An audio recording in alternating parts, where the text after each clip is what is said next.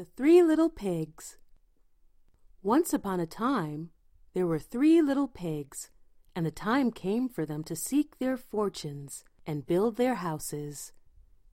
The first little pig built himself a house of straw. The middle brother decided to build a house of sticks. It wasn't either a very strong house, but the third pig, the oldest, decided to build a house of bricks. He did not mind hard work because he wanted a strong house. Because he knew that in the woods nearby there was a wolf who liked to catch little pigs and eat them up.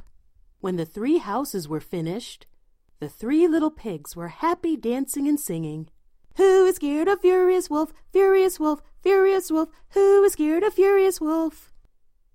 Just as the first little pig reached his door, out of the woods popped up a big, bad wolf. The little pig squealed with fright and slammed the door. Little pig, little pig, let me come in, cried the wolf.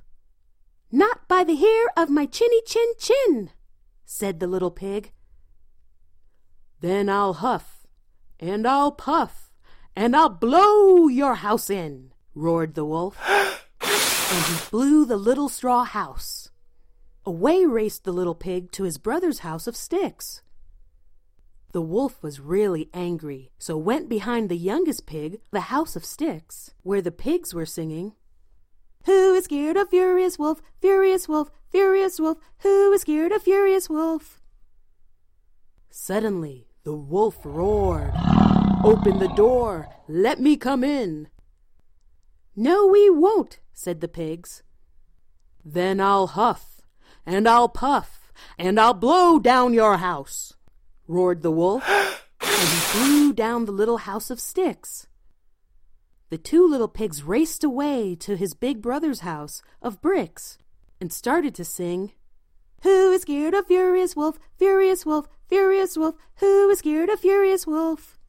This made the big wolf perfectly furious. Open the door, little pigs. Let me come in. No, we won't. Then I'll huff, and I'll puff, and I'll blow down your house. but he couldn't blow down the little house of bricks. He decided to climb and get in through the chimney. So he climbed, jumped down, and fell right into a kettle of boiling water. He sprang straight up the chimney again and raced away into the woods. The three little pigs never saw him again and spent their time in the strong brick house, dancing and singing. Who is scared of Furious Wolf? Furious Wolf, Furious Wolf, who is scared of Furious Wolf? Furious Wolf. The end.